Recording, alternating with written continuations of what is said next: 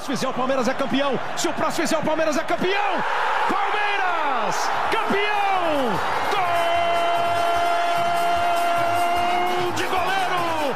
Gol de Grande área, o Breno Lopes de cabeça.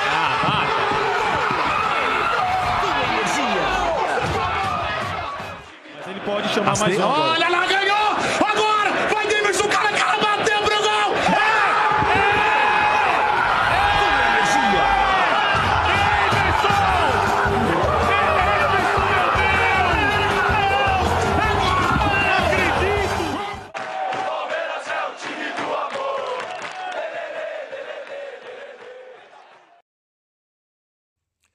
Olá, ouvinte da Coluna Palmeiras, tudo bem com você?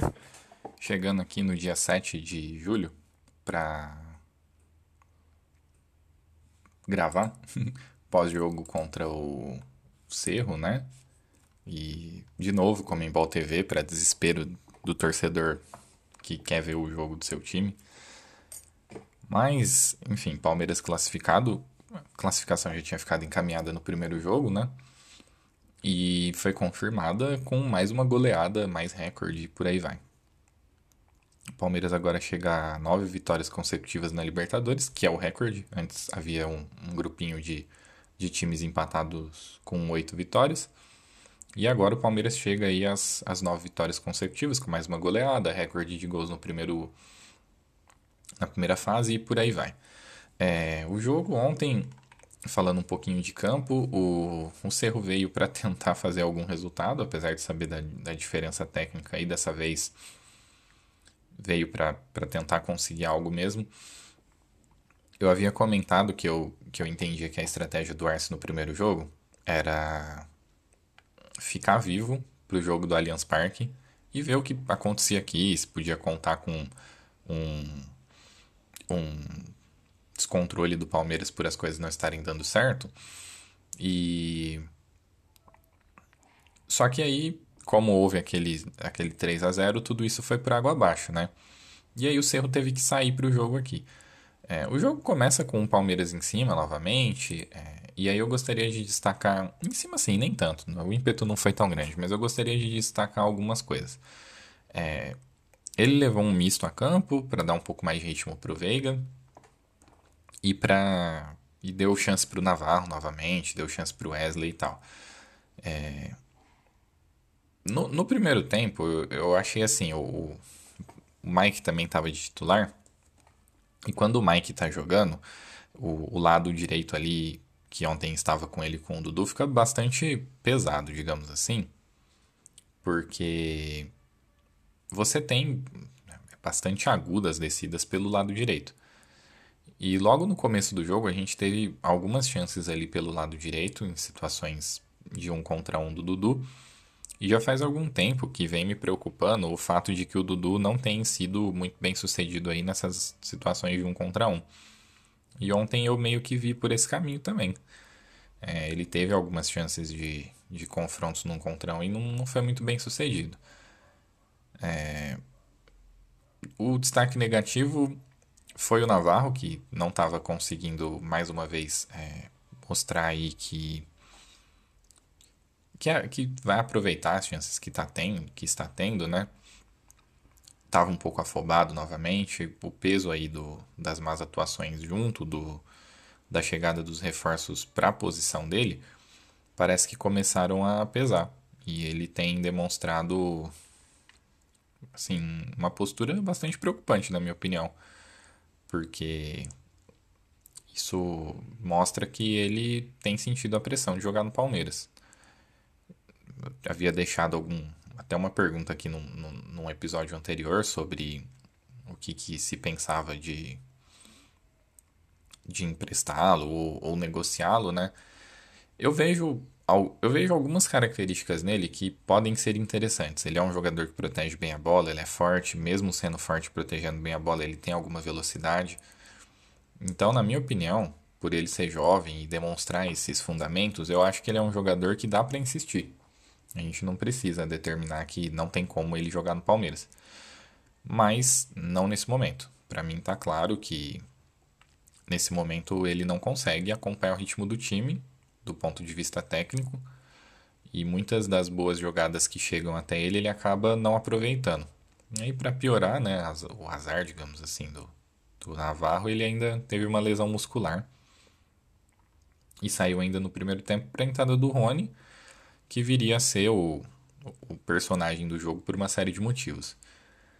É, ainda do, em relação ao primeiro tempo, é, o Cerro estava, como eu disse, tentando ser um pouco mais ofensivo, estava sendo bastante. demonstrando bastante raça, né? Bastante vontade aí dentro do, do campo, tentando levar o jogo mais na, o mais na vontade possível. Mas a discrepância técnica fazia com que o Palmeiras sequer tomasse susto, né? Teve um lance de falta do Cerro lá, que o Everton fez uma boa intervenção. O Cerro tentou fazer pressão através de escanteio. Ontem o Marcelo Moreno saiu jogando, tinha o Brian, o Brian Samudio também, são jogadores assim de bom parte físico, que tem especialmente o Marcelo Moreno bom, boa chegada de cabeça. Mas aí, né, assim, você começa a jogar bola na área do Palmeiras, o Gustavo Gomes começa a se consagrar, né? E foi mais ou menos o que aconteceu. Cerro jogava bola na área, Gustavo Gomes ia lá e tirava. Partida muito tranquila. Ontem foi Luan e Gomes na, na zaga. É, a gente viu muito do, do que o Luan faz muito bem, que é aquela excelente saída de bola que ele tem. Inclusive, surgiu o lance de perigo através de subidas dele. E isso é muito bom. Foi assim, por mais que possa parecer bizarro, mas foi mais ou menos um, um ótimo treino para o Palmeiras. O Abel rodou bem o time ao longo da partida. É, pode ser que isso dê confiança para alguns jogadores. Como eu disse, para o Navarro não foi muito bom, mas para outros, inclusive, eu já acredito que fica um pouco mais legal. Tipo, novamente o Mike mostrando que ele é uma alternativa tática em relação ao Marcos Rocha. O Gabriel Menino cada vez mais habitando o time. É sempre bom lembrar que no começo do ano ele não, não estava tendo oportunidade. Eu tenho bastante curiosidade para saber exatamente o que, o que estava acontecendo com ele naquele momento. É, achei o Danilo bastante à vontade também. Ele, desde a da, da parada da data FIFA lá, que ele ficou com a seleção, ele parece que perdeu um pouquinho de ritmo. Ele ficou um, ele foi para lá só para passear, né? Não jogou. E voltou um pouco abaixo, o que obviamente incomoda até pela importância que ele tem no time. E Piqueires foi bem de novo, mas assim, foi um jogo onde, onde todo mundo foi bem, tanto quem saiu jogando quanto quanto quem entrou, né? Só eu só faço o destaque negativo dessas desses um contra um do do Dudu que eu espero mais, né? Eu espero que ele tenha mais facilidade em passar pelo marcador. E o Navarro, que realmente não foi bem. É, daí a história começou a ser contada, né? Ontem era um dia de festa, tinha atores lá, artistas no, no, no estádio, o pessoal do The Boys estava lá. É uma loucura, festa para todo lado. Foi o jogo perfeito para eles irem festejar realmente, porque contando a história do jogo do começo pro fim, então, primeiro tempo, o Cerro tentando fazer pressão na bola aérea, como eu já tinha dito e tal. Aí pro fim do, do primeiro tempo saiu o gol do Palmeiras, um, um gol contra, numa dividida entre o, o Samúdio e o e o Gustavo Gomes num, na, naquela jogadinha de escanteio onde é, o escanteio é batido pelo lado direito, né? E dessa vez o Veiga tá batendo com a perna oposta para que a cobrança fique um pouco mais fechada. Ele toca e aí entra uma das coisas que eu tenho comentado do porquê que muitas vezes o Palmeiras acaba tendo um pouco mais de dificuldade em enfrentar times brasileiros que não têm um nível técnico tão alto e quando a mesma coisa acontece na Libertadores geralmente dá engoleada. O time do Cerro ficou congelado, não entendeu o que estava acontecendo. Daí toda essa jogada aqui, essa jogada trabalhada que se repete nos jogos, é, todo mundo começou a se mexer dentro da área, a bola voltou para o Veiga, ele cruzou bem onde não dá para o goleiro sair, né? Ele deu aquela chapada com a bola para a bola cair bem é, no local onde não dá para o goleiro sair. E e aí, como eu disse, houve uma dividida entre o Gomes e o Samud, a bola resvala neles e vai para o gol, 1 a 0, tranquilo, vai para o intervalo.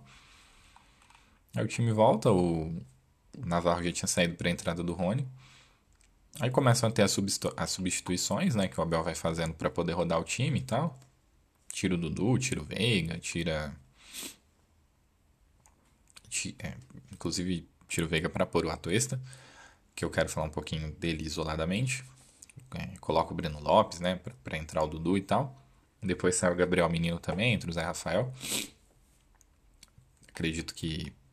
É, uma coisa que é bastante interessante da gente comentar é que, assim, o, o Abel, em, em acordo, digamos assim, com a equipe de performance do Palmeiras, ele consegue saber poupar e consegue saber o quanto de jogo, um quanto de minutos, né, um atleta consegue ter no jogo para que ele fique na melhor forma possível. E às vezes a gente vê jogadores estavam sendo poupados a entrarem um pouco. Tem muito a ver com isso. Ele colocou o Zé Rafael, o Zé Rafael correu lá no campo, deu umas porradas em alguns, puxou alguns contra-ataques, foi o Zé Rafael de sempre. Mas aí é, o, o Arce, conforme o, o jogo foi se desenvolvendo no segundo tempo, aí sai o segundo gol, né, que é um e o Arce vai começando a fazer substituições para que o jogo para que ele também dê um pouco de, de experiência para alguns jogadores que ele tinha no banco. E aí os jogadores do seu entram empolgados, mas nessa empolgação eles se desorganizam, é, não estão mais preocupados com o placar, porque já estão eliminados, e na desorganização o Palmeiras começa a fazer gol. E aí até que saiu o momento épico da noite, né? Que é o gol de bicicleta do Rony, que ele vinha perseguindo há muito tempo. Que foi uma festa absurda. Já vi no YouTube até corintiano comemorando, dizendo que estava torcendo para que o Rony fizesse o gol e tal. E teve gol do Breno Lopes e foi um ótimo gol. E eu gostaria de falar especialmente por conta do gol do Breno Lopes, mas por outros motivos também que eu observei, do Atuesta. O Atuesta é um volante que chegou no Palmeiras, ele estava na Major League Soccer, ele é um, cara que você olha para ele você vê que ele é talentoso. Ele entrou como meia ontem, mas é, porque eu, eu, eu costumo dizer que existem alguns jogadores que são muito marcados em uma posição. O que eu enxergo quando eu vejo o Atuesta nele é um meio campista. Ele é um jogador que, que assim, ele tá em campo para preencher o meio campo de uma determinada, de uma determinada forma. E ele foi muito criticado por conta de que, por algum motivo, algumas pessoas, especialmente da imprensa, esperavam que ele chegasse para resolver algum problema do Palmeiras, mas não tem como você esperar que um jogador que esteja chegando, ele já chegue no nível de Danilo Zé Rafael, né? Então, pelo menos assim, do ponto de vista de expectativa, eu via nele um cara para ou algumas em algumas oportunidades mudar um pouco a característica do time ou para ir se adaptando e entrando aos poucos, né? Nunca vi nele um cara que a gente pudesse ter muita expectativa de chegar já jogando. Não entendo porque que algumas pessoas pensaram desse, dessa forma. E e uma, algumas coisas que eu comecei a observar foi o seguinte, ele foi pro para a data FIFA, né? Ele foi convocado pela Colômbia, jogou, deu assistência e tal. E depois eu comecei a observar nos jogos do Palmeiras que ele tem entrado, que ele tem tentado se mexer mais, ele às vezes cai pelo lado, ele faz tabela para poder cruzar, ele toca muito bem a bola. E ele tem a como é que eu vou dizer? Acho que eu posso chamar de mania de dar passes em progressão. Então, normalmente, quando ele vai passar a bola, independente do setor do campo, ele passa a bola para que o jogador que vai receber é, receba se movimentando. Né? Não é muito o passe no pé. Quando ele dá o passe para frente, é para o jogador que vai receber a bola consiga avançar com a bola, né? E isso é uma questão assim que ele precisa ser mais encaixado no time, saber quando fazer isso para quem ele está dando passe também é muito importante. Porque esse tipo de jogador que passa a bola dessa forma e com a precisão que ele passa, acaba se tornando bastante importante dentro de um time que quer ter velocidade para atacar. Ocorre que muitas vezes ele entrou em contextos onde o outro time estava fechado e essa característica ela não consegue ser tão bem explorada. Com essa situação, eu entendo que a melhor posição para ele é jogar um pouquinho mais recuado de frente para o jogo, distribuindo o jogo. E não se enfiar no meio dos zagueiros, por exemplo. Ou no meio da marcação ali no, no na entrada da grande área, onde é, a intensidade física é muito grande. Eu entendo por uma série de motivos, como eu indiquei numa coluna recente lá, o vídeo do André Hernão, onde ele vai até a academia de futebol, todo o trabalho físico que é feito com os jogadores, tanto de preparação física quanto de alimentação, nutrição, que uma das coisas que provavelmente estão sendo feitas no Atuesta é preparar o físico dele para o futebol brasileiro. Na MLS, os caras jogam tipo 20 e poucos jogos, 30 jogos ano. O Palmeiras no ano já fez mais de 40. E tem muitos jogos pela frente ainda. Então, obviamente, isso pesa para a adaptação de um jogador. Mas eu acredito que esse ano vai ser muito, muito bem utilizado por ele, pela comissão, por todos os o staff do Palmeiras para que ele entre um pouco mais em forma e jogadas como a de ontem, onde ele estava pela ponta direita e passou para o Rony deixar de calcanhar para o Breno Lopes fazer o gol, comece a aparecer mais, que ele tenha mais força para chegar no bico da área para poder dar passes decisivos, passes que quebram linhas que são muito da característica dele. Eu acredito que ele é um jogador que pode se adaptar no time e dar mais frutos, diferente do, do Navarro, por exemplo, que eu acho que seria legal o Palmeiras encontrar um time aí para poder emprestá-lo, né? Sobre o jogo é isso. Agora acho importante a gente falar sobre a Libertadores em si. É, anteontem, que eu tô gravando no dia 7, tá? Um dia depois do jogo. Anteontem a gente teve então a passagem do Corinthians, que tá do outro lado da chave, que ficaria esperando o vencedor de Tolima ou Flamengo. Aí o Flamengo foi e fez 7 a 1 em casa. Então vai ter Corinthians e, e Flamengo. O Galo tinha passado, ficou esperando o vencedor de a definição entre Cerro e Palmeiras. O Atlético Paranaense tinha passado, está esperando a definição do jogo do Fortaleza contra o Estudiantes. E a gente teve o. A gente tinha River e Vélez e o Colón contra o Tajeres, né? Aí passou o Tajeres, ontem passou o Vélez. Então a gente tem um confronto argentino entre Tajeres, que era o favorito no confronto contra o Colón, e o Vélez, que aí era o River, que era o favorito, e passou o Vélez. E aí é, a gente pode ter outros três confrontos brasileiros, vai virar praticamente uma Copa do Brasil de novo. Tem havido uma preocupação muito grande com é, com o nível né, do, da, da, Libertadores e o domínio que os brasileiros têm conseguido impor nos últimos anos. E eu sinceramente não sei o que a Conmebol pode fazer, porque ela esticou a Libertadores para que a Libertadores dure o ano todo, colocou mais fase, colocou mais time. O Brasil é obviamente a liga que mais consegue conceder jogador. A gente vê por exemplo, o Petroleiro caiu no grupo do Palmeiras, tomou goleada de todo mundo. Era o campeão boliviano, não tinha muito o que fazer. O, assim, existem alguns. O Cerro, que o Palmeiras acabou de macetar nas oitavas de final, era o campeão paraguaio. Tinha sido o pior segundo colocado, não tem muito o que fazer. Então, assim, eu não vejo muitas alternativas para que o cenário fique mais competitivo do ponto de vista entre os países. É, é muito difícil que um clube argentino volte a ser campeão e, de, e que outros clubes né, de, outras, de outros países voltem a ser competitivos. Né? Não, não, isso não, não é uma coisa que se avizinha. A gente não consegue ter isso aí no, no horizonte é, por uma série de fatores econômicos. É, o, por exemplo, o Palmeiras ele, ele contrata pontualmente alguns bons jogadores de outras nacionalidades aqui para compor o elenco, eles acabam sendo importantes, mas o time é majoritariamente brasileiro. Corinthians é a mesma coisa. É, o Flamengo, mesma coisa. Os, os, grandes jogadores, apesar do Arrascaeta, na minha opinião, ser muito impactante, é, ontem, por exemplo, o Tolima foi destruído pelo Pedro, que é brasileiro. Então, assim, é, o Brasil, ele tem, ele é um, um celeiro de talentos. Os projetos esportivos do, dos clubes que faz com que alguns jogadores que são de bom nível e que antes é, estavam jogando em mercados de terceiro escalão pelo mundo, como China, como é, futebol ali do Oriente Médio, hoje fiquem no Brasil. Né? Bons jogadores que conseguem ganhar bons salários, que não precisam se mudar para uma cultura completamente diferente, acabam ficando por aqui, atingem o auge né, é, técnico e físico jogando no Brasil, E isso pesa muito na Libertadores. Então, eu não vejo esse domínio brasileiro passando e não vejo ferramentas para que os outros consigam competir.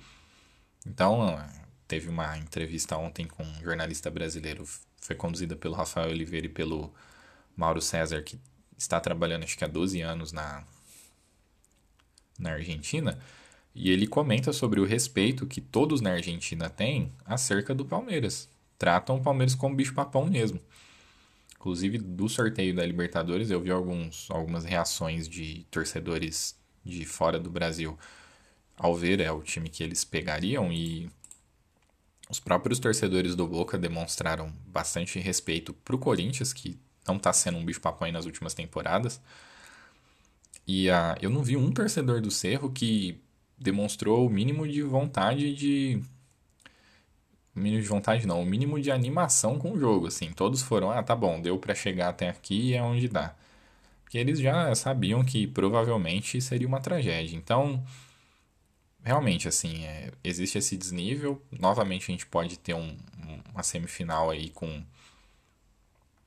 Podemos ter semifinais com quatro, com três times brasileiros, né? Por conta da chave aí não, não ficou nenhum time brasileiro de um lado lá para poder tirar um argentino. É, caso Fortaleza passe hoje, óbvio. Não, mesmo que Fortaleza não passe, dá pra ser 3 de 4. E. E assim, é assim a Libertadores agora. É praticamente uma Copa do Brasil, onde times brasileiros vão batendo recordes, vão acumulando vitórias, vão, vão sendo campeões e não tem muito o que fazer. A organização de cada clube, de cada futebol aí, depende disso. Só que isso só me faz pensar o quanto mais legal seria o futebol brasileiro caso ele fosse mais bem organizado, caso já, nós já tivéssemos uma liga, né? Porque a gente tem visto um impacto muito positivo dos técnicos estrangeiros, especialmente os europeus que têm vi vindo para cá, do ponto de vista de implementação de cultura, de sequência de trabalho. Por exemplo, né, o, o, Palmeiras hoje é um time melhor do que de 2020, melhor do que 2021, porque é um time mais bem treinado, os jogadores amadureceram junto com o técnico. Não é porque vira o ano, o Palmeiras vai e contrata um monte de gente melhor. Não, são os mesmos jogadores. E o Vitor Pereira tem feito um, um, ótimo trabalho no Corinthians, dadas as circunstâncias. Ele tem conseguido os resultados sem os bons jogadores que o Corinthians paga altíssimos salários e desprendeu bastante dinheiro para poder pagar. Isso mostra que ele é um técnico muito competente. Eu duvido muito que um técnico mediano aí que fica rodando os, os times aqui pelo Brasil conseguiria fazer esse tipo de trabalho. Então, é bem assim, nos faz pensar realmente o quão bom o futebol brasileiro seria se os técnicos daqui tivessem né, mais condição de trabalho, se o calendário fosse mais bem ajustado. Né? Bom, é isso, gente. Agora é Campeonato Brasileiro, é tentar vencer. É, o jogo é contra o Fortaleza, é fora de casa. A vitória é muito importante porque a gente está apenas dois pontos dos dois Atléticos precisa vencer para poder manter a liderança. Né? Não, não é o momento de patinar no Campeonato Brasileiro, esse momento é muito importante. A virada do turno, na minha opinião, ela é justamente o momento onde os times engatam e pegam o jeito de ir vencendo os jogos, acumulando pontos no Campeonato Brasileiro. Então, é isso. Eu volto depois do jogo contra o Fortaleza. Obrigado e até a próxima.